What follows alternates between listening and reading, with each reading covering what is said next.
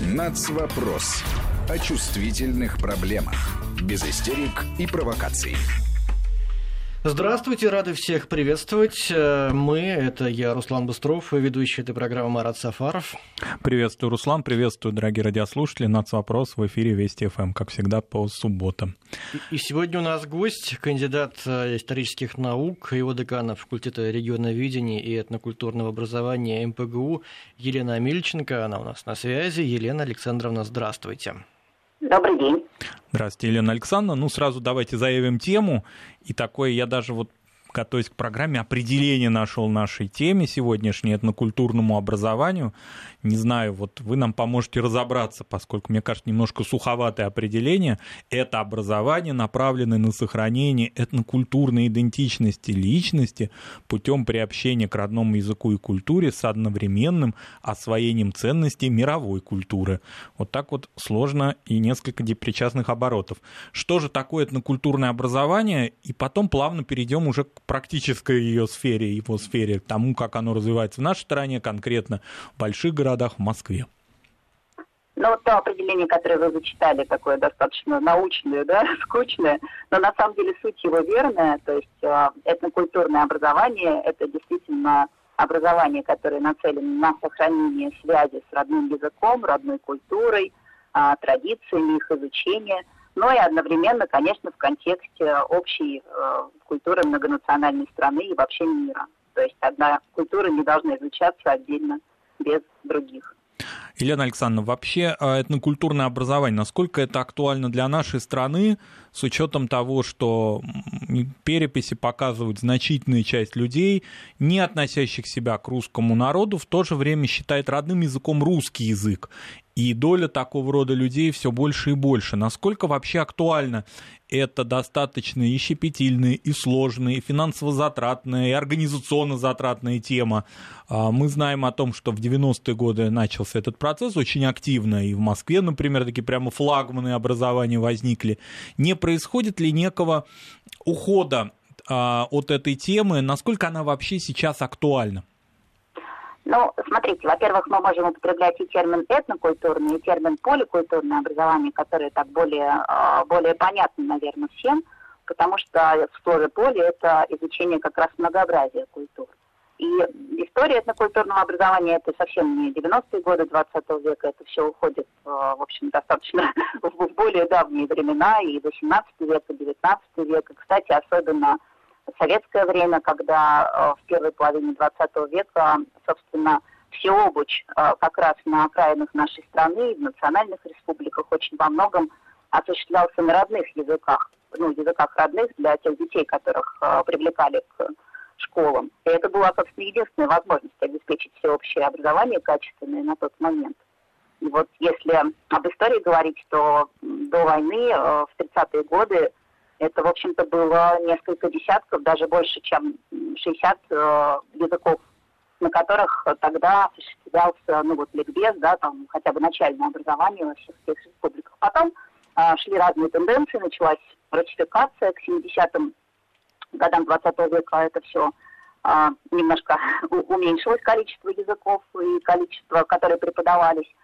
А, а потом опять в 90-е годы начался расцвет, а, ну, здесь а, другие уже процессы начались, начали создаваться национальные культурные автономии, и это был, собственно, процесс параллельный с тем, как укреплялась этническое сознание и э, этнокультурная идентичность различных вот э, народов, населяющих нашу страну. Елена Александровна, а как найти вот такую золотую середину между тем, чтобы сохранять свой родной язык? Вот опять же вернусь из национальных регионов, где все-таки и условия, и среда, и возможности использования этого родного языка выходят за рамки бытовой такой сферы, да, можно и получить образование на другой ступени. Вот в мегаполисе, большом городе, между сохранением, между очевидной необходимостью необходимостью, желанием, мотивацией, как угодно сказать можно, да, а, по сохранению родного языка и тем, вот где его дальше применить. А, не изолируем ли мы, я так на, нарочно а, провоцирую немножко, да, так проблемно ставлю этот вопрос, не, не изолируем ли мы ребенка который вот такой большой багаж знаний на родном языке получает, а выходит в русскоязычную, а иногда вообще даже в англоязычную среду? Но э, если действительно мы возьмем большой мегаполис, то тут никогда, э, собственно, полностью образование на родном для ребенка языке не осуществлялось, если мы не берем, ну, кроме русского. Это было просто изучение языка во многих школах Москвы, ну, где-то их было вот э, в, к 2000 году где-то примерно 70, более 70 образовательных учреждений в Москве, где так или иначе изучался родной язык, которые имели так называемый этнокультурный компонент в образовании. Это углубленное изучение родного языка. Ну, собственно, оно может быть организовано где угодно и как угодно. И чем больше языков человек знает, тем больше у него, на самом деле, и возможностей тоже. Это же не только общение на родном языке, это и развитие лингвистическое, это развитие э, мозгов, проще говоря, потому что больше возможностей. А родной язык для очень многих а, жителей Москвы, а, если мы берем именно не русское население, это же а, очень разные языки, которые имеют разную структуру. Собственно, я, я считаю, что это только полезно для ребенка, даже хотя бы чуть-чуть познакомиться с непохожим языком, даже если он на нем там дома потом и где-то еще не будет разговаривать. Вот. Что касается э, контекста, ну, в общем, один, два, три, четыре языка, это всегда неплохо. Вот. А другой вопрос, что этнокультурное образование, ну, если мы говорим про московский мегаполис, а вот на в этапе его расцвета в 90-е, 2000-е годы, это был не только родной язык. Это была очень интересная такая, было очень такое интересное содержание образования, где элементы родной культуры, и не только родной культуры, а вообще различных а, этнических культур, они а, были встроены в содержание образования. То есть это не только родной язык, родная литература и литература на родном языке, что есть, кстати, сейчас. Это и некий этнокультурный компонент в обычных предметах ну, начиная с а, математики и биологии. Это тоже возможно, это очень интересно. И продолжая вот э, то, что сказал Марат про золотую середину, а как найти ее, Елена Александровна, эту золотую середину между э, необходимостью сохранением своих исторических корней, да, вот э, между этнокультурным образованием и единством и монолитностью страны, ее нерушимостью? Вот здесь нет противоречий никаких опасных?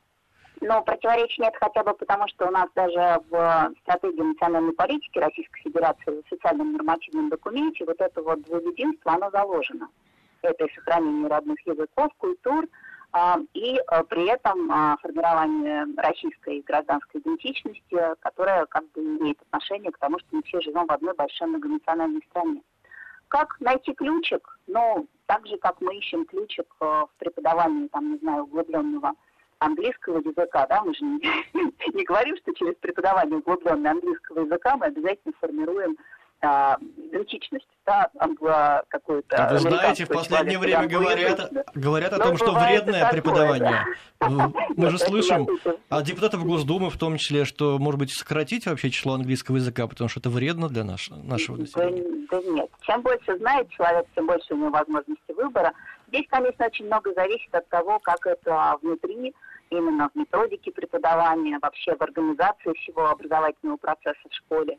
Очень многое зависит от педагогического коллектива, от конкретного учителя, от того, как он это преподает, каким посылом он это преподает. Елена Александровна, вот такой момент, вы уже сказали о кульминации да, этнокультурного образования, например, в Москве, да и не только в Москве, там, приходящейся на вторую половину, скажем, 90-х, начало 2000-х годов.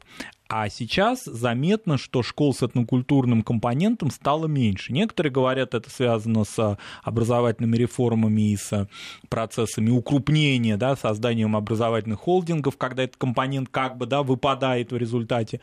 А есть, э, слышат такие голоса, что востребованность у родителей э, снижается, теряется. Вот что здесь правда? Э, правда, наверное, и то, и другое, и одно из другого во многом вытекает. Действительно, изменения в федеральном законодательстве, не только в московском, а в федеральном, в принципе, в принципах финансирования школ, в а, школ, оно очень во многом повлияло и на то, что количество школ, имеющих этнокультурный компонент, оно э, сократилось. А в 90-е годы в Москве было даже, ну, были нормативные документы, положения о школе с этнокультурным компонентом образования. Не были определенные а, даже ну, финансирование не повышенное, просто определенные там были системы, которые позволяли финансировать это изучение родного языка, культуры и вообще этнокультурный компонент в школе. Потом э, это исчезло так же, как исчезли у нас очень многие другие осо- особые да, образовательные организации – тогда они еще учреждения назывались, у нас же в названиях сейчас гимназия, лицей, это только название. На самом деле все это образовательные организации. То есть исчезла, в принципе, вот произошла некая унификация. Что касается востребованности семьями, в том числе московскими семьями, ну, конечно, это стало меньше, потому что в 90-е годы э, Москва всегда была многонациональным городом, и в 90-е годы здесь действительно было, был приток да, определенных э, э категорий населения, э, приезжавших из республик Закавказья, чуть попозже это и из Средней Азии. Вот. Э, если бы сейчас была установка, да, было идеологически сказано, что это важно. Вот даже если вы называете не этнокультурный компонент, а именно поликультурный компонент в образовании, то, мне кажется, большое количество кружков и различных форм, может быть, не в основном образовании, а в дополнительном, они бы тоже возникли и развивались. Сейчас э, интерес к этому действительно, он снижен, но он в основном снижен и у самой московской системы образования.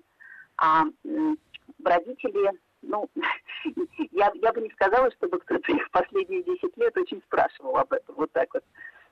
То есть такой некий все-таки родительский интерес, что ли, он сохраняется. Другой разговор, есть ли возможности, и в том числе, кстати говоря, и территориальные возможности. Почему мы нашу программу посвятили именно мегаполису, да, если мы говорим об этнокультурном образовании в рамках сельского поселения, там в районе где-то, где национальная школа, ну вот она доступна, ну максимум, что на школьном автобусе до нее можно доехать.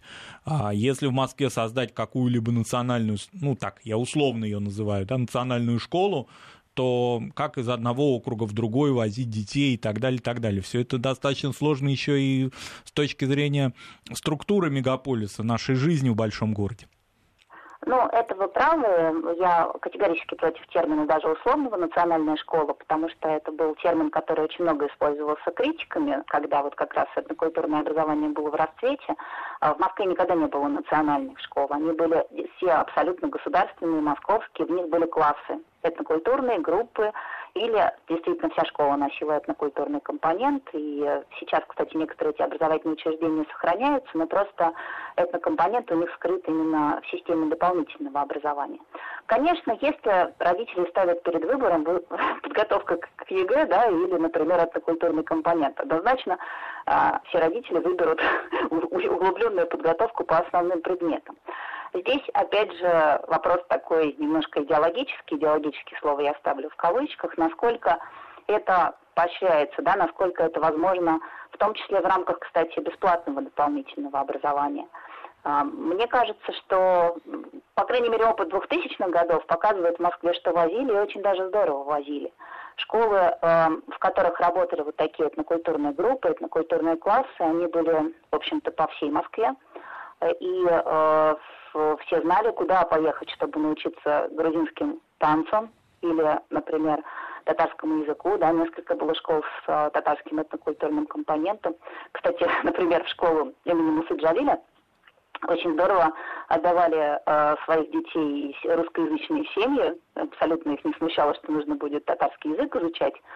А, обязательно, потому что, например, она славилась своим очень серьезным а, воспитательным подходом. То есть система воспитания в школе была на высоте. Да, но Поэтому она вообще, я отдавали. в ней бывал в этой школе, да, да. могу засвидетельствовать, что для конца, допустим, 90-х годов, благодаря тому, что школа получала финансовую поддержку из московского бюджета, а здесь надо, конечно, назвать нашей программе прежде всего человека, который стал у истоков этнокультурного образования Москвы. Это многолетний легендарный руководитель департамента комитета образования Москвы Любовь Петровну Кезину.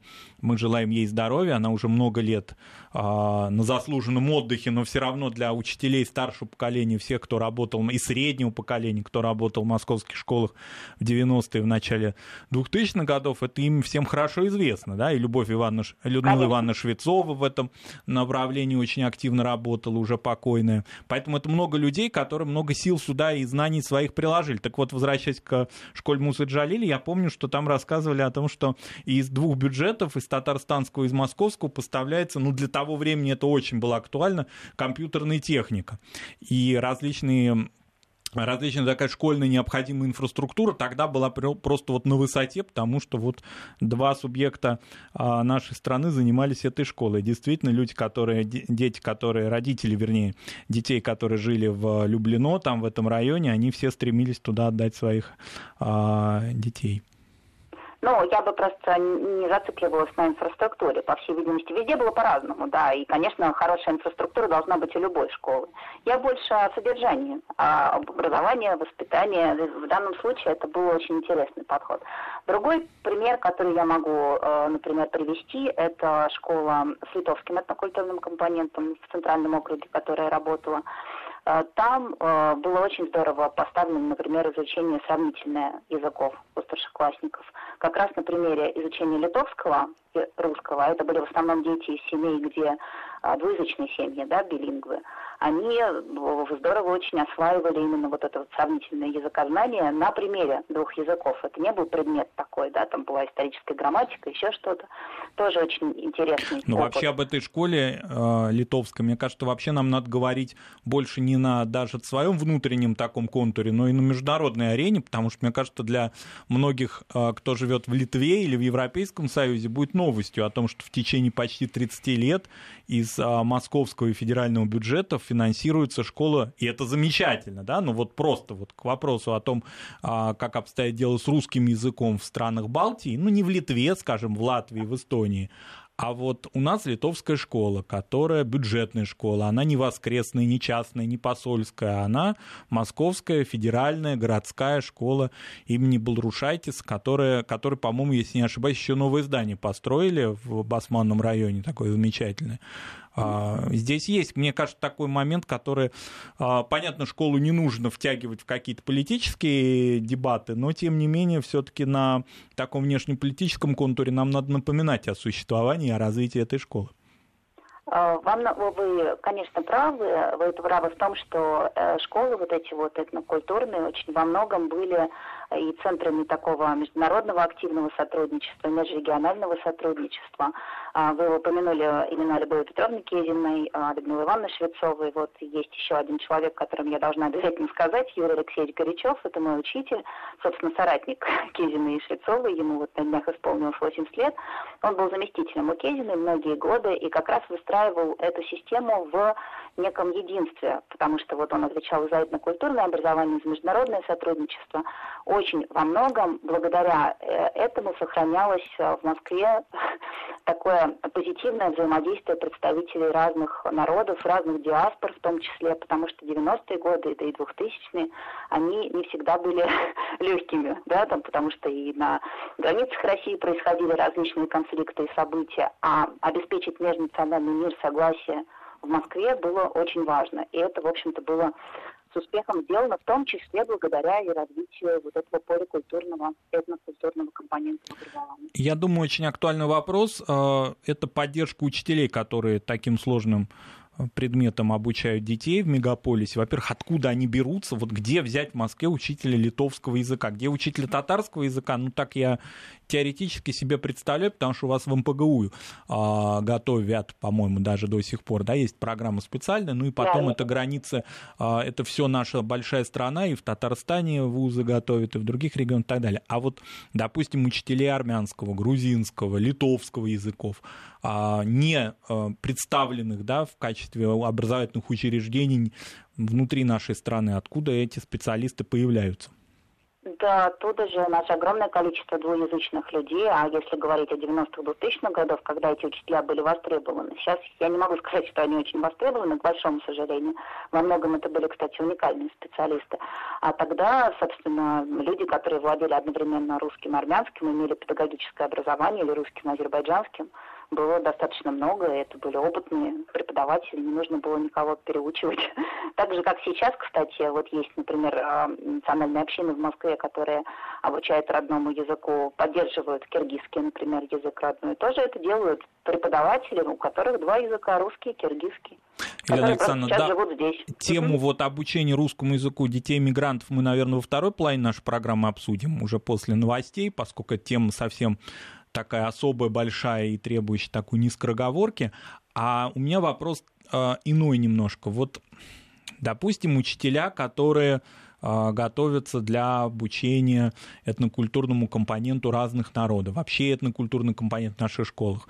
Возникает вопрос, а есть ли у нас школы в Москве, например, которые а, имеют русский этнокультурный компонент. Может быть, для кого-то это покажется парадоксальным, а зачем необходимо это специально? Но все-таки, вот если я знаю, что во времена Кезины такого рода школы были, существуют ли они сейчас и вообще какая их сверхзадача? Ну, сейчас вообще ни одной школы с этнокультурным компонентом в Москве не существует, да, даже в названии. То есть где-то он сохраняется в содержании, в дополнительном образовании, но как такового нет, потому что сейчас немного другая политика, другая установка на а, все-таки на, нацеленность да, на предоставление равных возможностей для всех детей, в данном случае без какого-то учета, да, вот их вот в том числе. Ну, например, в дополнительном образовании, как вы очень деликатно сказали, скрытый, э, скрытый этот элемент в дополнительном образовании, русский этнокультурный элемент, он присутствует у нас где-то на карте, допустим, Москвы? Ну, есть углубленное изучение и русского родного языка, но просто здесь сложно сейчас найти именно этот компонент, потому что, как вы понимаете, подготовка к Олимпиадам на русском, ну, по русскому языку, это тоже ведь э, русский компонент очень во многом, да, это углубленное изучение русской классики, если именно с этой точки зрения смотреть на этнокультурный компонент. Традиционной ну, русской культуры, может быть, здесь какой-то элемент этнографии, я не знаю, народных традиций, которые у нас в других предметах как-то выпадают.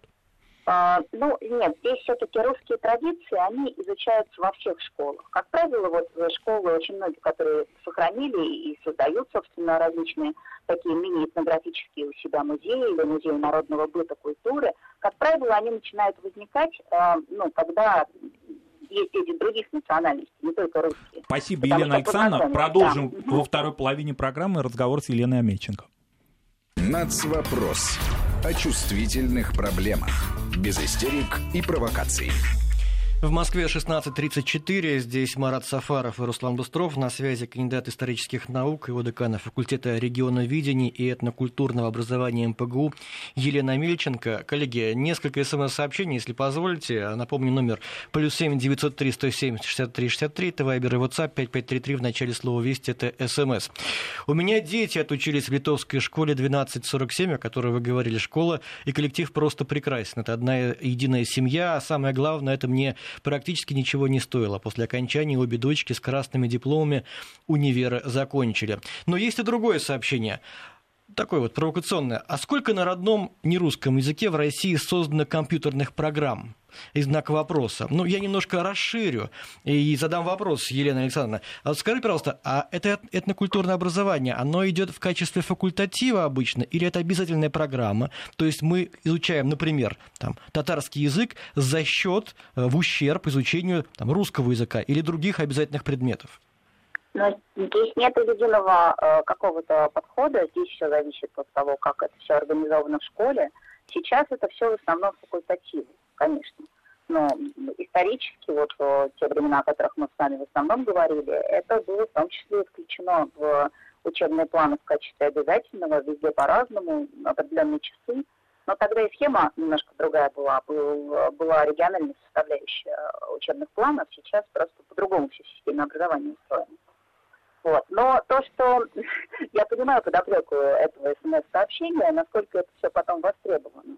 Но далеко не все предметы, которые мы вообще изучаем в школе, они вот находят такую прикладную, да, жесткую востребованность. Ой, это вы Надо такое понимать, прям смелое заявление да. сделали, нет, ну, особенно нет, если нас дети деле. сейчас услышат наш нет, ну, эфир. А вот деле, дяди мы... по радио говорили, что можно не учиться. Нет, детки, мы не, не об этом. Я не говорю. Нет, нет, детки, мы не об этом действительно, а мы о том, что очень во многом образование, которое мы получаем в школе, но школьное, оно в принципе нацелено на развитие да, там, познавательных способностей, на сознание, да вообще просто на то, чтобы кругозор был широкий, потому что это в том числе навыки человека 21 века, это умение гибко ориентироваться да, в информации, умение сравнивать, это все огромное количество вещей, там, которые я могу назвать, но это все действительно расширяет кругозор и формирует более конкурентоспособного человека. Он может не применять непосредственно полученные вот эти этнокультурные знания, но он будет уметь, например, взаимодействовать в поликультурном коллективе, реагировать на вот эти вот различия, понимать, что есть разные модели поведения. Это тоже очень важно, это большая воспитательная э, составляющая. Хорошо, вот вы говорили, и мы с вами, да, э, обозревали такой большой, богатый московский опыт, скорее образование детей, ну, принадлежащих к народам России, так скажем, да, где есть и специалисты готовятся у нас в регионах, где есть и учебная литература, и найти э, учителя татарского языка или языка скажем, даже литовского, как выяснилось, хотя не народ России, но уже народ России фактически, да, это не является проблемой.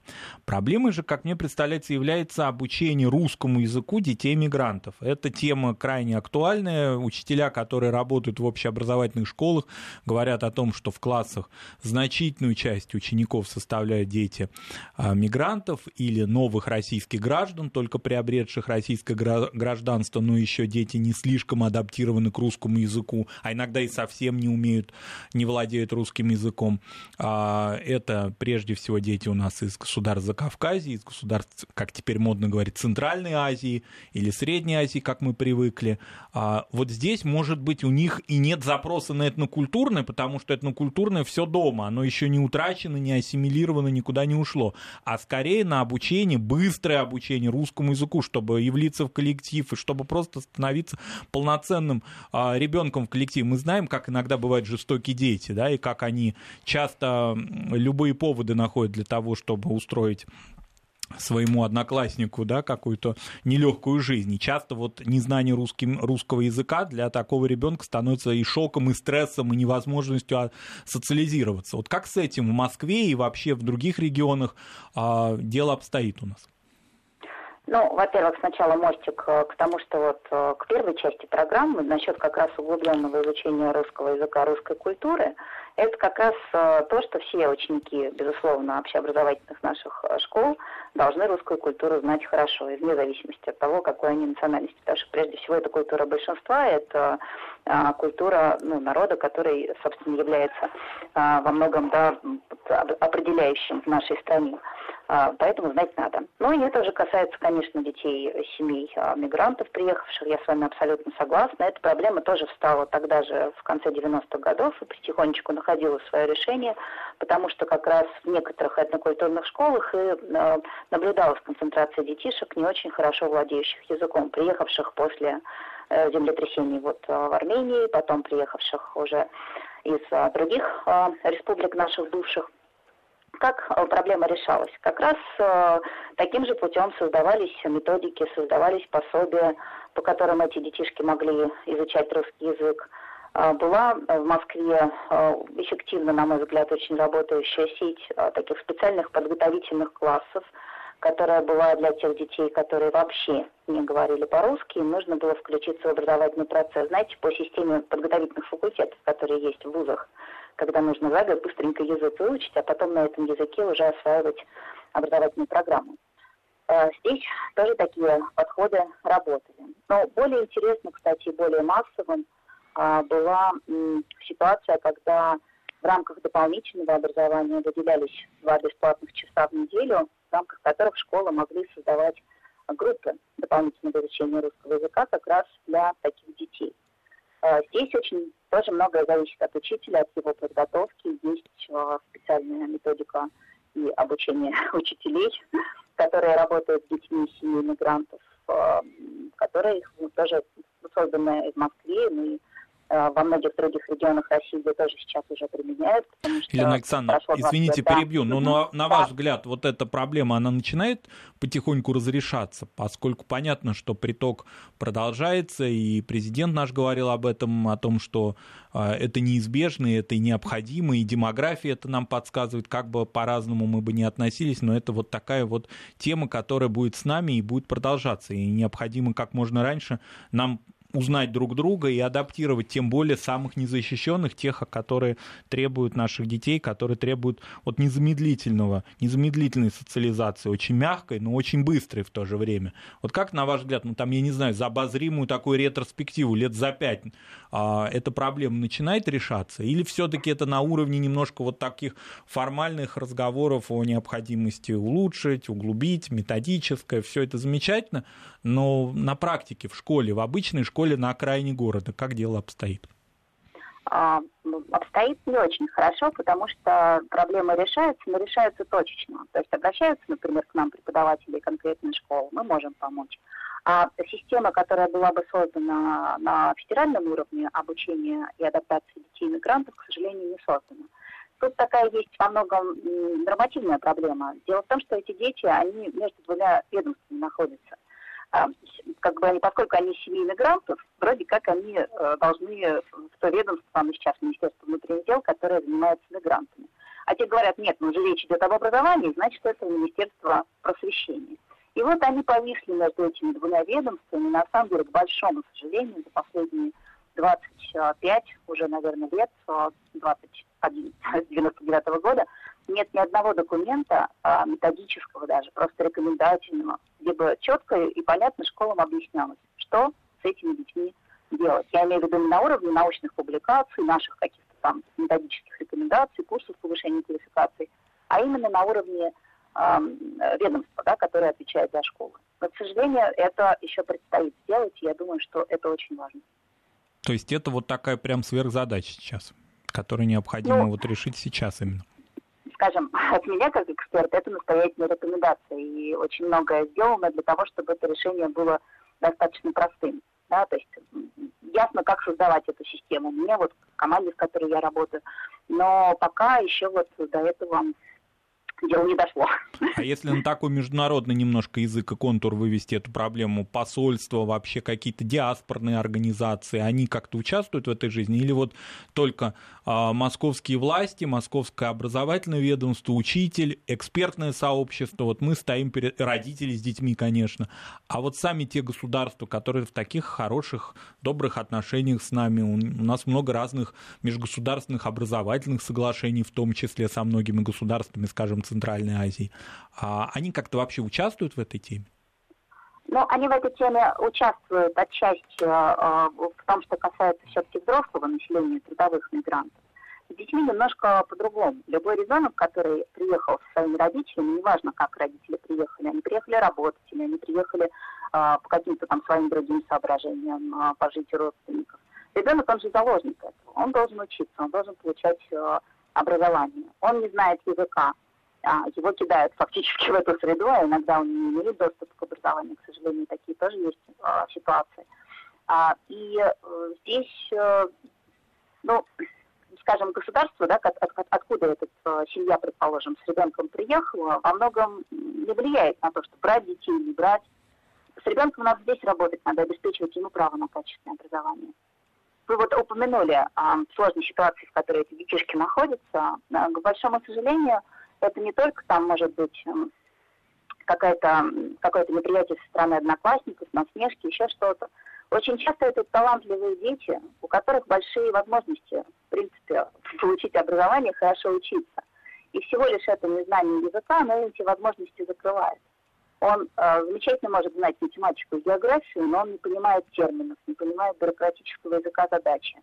А преподаватель не всегда знает, как упростить эту задачу для него, не всегда ставит э, упрощения. В результате ребенок получает там троечки, да, с, и лишен дальше возможности расти и свои возможности вот, развивать. Да, безусловно, это очень большая проблема. И еще проблема та, которой занимается ваш факультет регионоведения и этнокультурного образования, это научно-методическая поддержка русских школ за рубежом. А вот мы говорим о том, что в Москве у нас существует, и слава богу, процветает литовская школа, но не все так хорошо с нашими школами, и об этом вопрос регулярно в течение многих лет говорит, с русским образованием, например, в странах Балтии. Что вообще делается в этом направлении, вот что подразумевает под собой научно-методическая поддержка русских школ а, за рубежом? Ну, это работа прежде всего с педагогическим а, сообществом в разных а, странах. Вообще тема здесь большая, широкая, это для отдельной передачи. Здесь много кто чего делает. Министерство иностранных дел, сотрудничество и, собственно, Министерство раньше образования, теперь просвещения. А, поэтому мер то много разных. А, а, работа непосредственно, наше, наше дело, это работа непосредственно с учителем из разных стран. А, система образования на русском языке, она включает э, за рубежом и вузы, где есть, сохранилось пока русскоязычное образование или преподается русский язык, литература, может быть, в рамках, в рамках славянских языков, литературы, и школы, которые либо давно преподают русский язык, как, например, в Болгарии, это традиционно, да, достаточно популярный язык для выбора учениками, родителями. Так эти школы, очень во многом, кстати, частные, с частным финансированием, созданными, созданные э, людьми, уехавшими отсюда и э, пытающимися да, сохранить родной язык, родную культуру, в этом случае русский язык и русскую культуру. А, которые очень активно, например, в той же Европе прямо растут, как грибы, школы, детские сады. Вот, кстати, вы уже упомянули о частных школах. Иногда мы слышим э, из стран Балтии такую ремарку. Ну что вы все, значит, хотите требовать что-то у государств, которые откровенную русофобию проявляют по отношению к своим собственным негражданам, а иногда и гражданам. Образуйте частные школы, финансируйте их и занимайтесь там сколько хотите русским языком. Насколько частная школа может вообще быть альтернативой сохранению русского, русского языка? Насколько она, вот на ваш взгляд, экспертный, востребована? Насколько родители способны, у них есть возможности а, оплачивать это обучение в той же Латвии, в Эстонии. А, может ли это быть альтернативой государственному образованию? Ну, все очень зависит от страны, потому что и принцип финансирования частных школ в разных странах очень разный. Например, в Германии а, финансирование частных школ идет а, в том числе и государством. Там идет, а, ну, семья платит столько, сколько определенный процент от своего дохода, да, вне зависимости от того, она идет вот в частную школу, государственную, там очень большая компенсация, например. Поэтому в Германии школы билингвальные с русским языком, в том числе с преподаванием на русском языке, очень здорово частные развиваются. А что касается Балтии, ну, здесь, конечно, действительно очень такой политический вопрос, но проблема вот последних лет, там очень много хороших частных школ, билингвальных школ, которые на замечательном уровне выходят дети со знанием латышского языка и со знанием русского языка. Я таких много школ знаю. Проблема была в том, последних вот этих вот пару лет, что изменения затронули их. Их тоже обязали, несмотря на то, что они частные, большой процент учебного плана реализовывать на государственном языке. Не обращая внимания на то, что качество образования, в том числе качество изучения языка, они обеспечивали и так на высоком уровне. И, там несмотря на то, что государство само практически и не финансировало да. их. Именно так. И там вот это действительно серьезная проблема, потому что фактически э, запрос семей, запрос э, родителей – которые были готовы за него платить, он э, государством никаким образом не удовлетворяется. А, вот. А, а так все действительно очень по-разному. Есть школ, много стран, в которых частное образование на русском языке с русским языком. Это не означает, что они другие языки не учат. Нет. Как правило, это два, три, а то и четыре языка. А, европейские, сейчас, кстати, восточные тоже, которые востребованы. Все это есть, и родители платят за это. Хорошо, а как вы относитесь к конкурсам, которые часто организуются? Вот самый такой знаменитый конкурс и авторитетные учителей русского языка. Совсем недавно мы в эфире «Нацвопроса» о нем говорили с Едвигой а, Брониславной Юферовой из «Российской газеты», стоящей, стоявшей стоящей у истоков этого конкурса, Пушкинского конкурса учителей русского языка. А насколько такие конкурсы востребованы, нужны, как они помогают учителям, живущим и работающим за пределами нашей страны, часто вот в таких, ну, буквально прифронтовых условиях? Ну, конкурс а, российской газеты – это действительно очень такой серьезный масштабный проект. Я тоже э, много лет так или иначе в нем э, принимаю участие, в том числе да, в помощи в организации этого конкурса здесь, в приеме в Москве. А, но здесь э, вот этот конкурс, его особенность – это в основном такая моральная очень намного поддержка учителя. Там учителя пишут эссе, ну то, что вы обсуждали уже в Евгении Мне кажется, очень важная еще часть э, да. этого конкурса, то, что учитель русского языка иногда впервые в жизни бывает в России. Такая тоже история Это бывает. Да, когда Это человек, безусловно. А, который каждый день преподает на языке Пушкина, впервые оказывается в Москве или там в Санкт-Петербурге. Это целое событие грандиозное. Да, это во многом такая поддержка обязательно должна быть и в рамках этого конкурса, и в рамках многих других конкурсов действительно уже э, выросло достаточно большое количество людей, которые так или иначе в этих школах работают, учителя, имеющие педагогическое образование, но никогда в России не бывавших. Это очень важно и с точки зрения погружения и в культурный контекст. Русский язык-то они могут преподавать. А вот э, представлять себе, что такое Россия со всеми ее особенностями, в том числе с ее многонациональностью – очень важно. Вот где-то в конце прошлого года мы открывали центр а, в Индонезии изучение русского языка в одном из университетов. Вот там вообще преподают студентам русский язык те люди, которые в России, в общем-то, никогда и не были. Елена Александровна, наша программа подходит уже к концу, но я думаю, что такой вопрос, он просто вот на поверхности лежит. Онлайн и этнокультурное образование. Мы все погрузились, не можем никак из онлайн-формата выйти, кому-то уже даже комфортно в нем находиться. Можно ли этнокультурному образованию, национальным языкам обучать онлайн? Какие-то есть вот за последние эти тревожные полгода опыт и достижения в этом направлении? Я думаю, что э, вообще дистанционные технологии, они очень расширяют наш с вами вот сегодняшний предмет разговора, возможности получения поликультурного, этнокультурного образования, возможности формирования групп, в которых будут дети из разных регионов с тем или иным языком, да, изучаемым, и даже из разных стран, то есть такие международные группы. Здесь, э, в общем-то, за э, инициаторами этого дела э, слово. Я думаю, что здесь большая, большие возможности. Спасибо большое. На прямой связи со студией Вести ФМ программы «Нацвопрос» была Елена Александровна Амельченко, кандидат исторических наук, исполняющий обязанности декана факультета регионоведения и этнокультурного образования МПГУ. Мы говорили сегодня о национальных языках, об этнокультурном образовании. Вот мне кажется, Руслан, в конце нашей программы очень хороший такой, а, такой сюжет из прошлого. Наша радиослушательница Мария, я сначала, когда начал читать ее сообщение, думал, что-то вот совсем актуальное, а пишет она нам о 53-м, 62-м годах. Я большая смесь разных национальностей, национальностей родилась в Грузии, в райцентре, населенной в основном армянами. Были полноценные армянская и русская десятилетки, и начальная грузинская, в которой было всего 12 учеников. В русской школе в основном учились армяне и русские, несколько грузин. Преподаватели в основном были армяне. И было обязательно изучение грузинского языка наравне с европейским иностранным.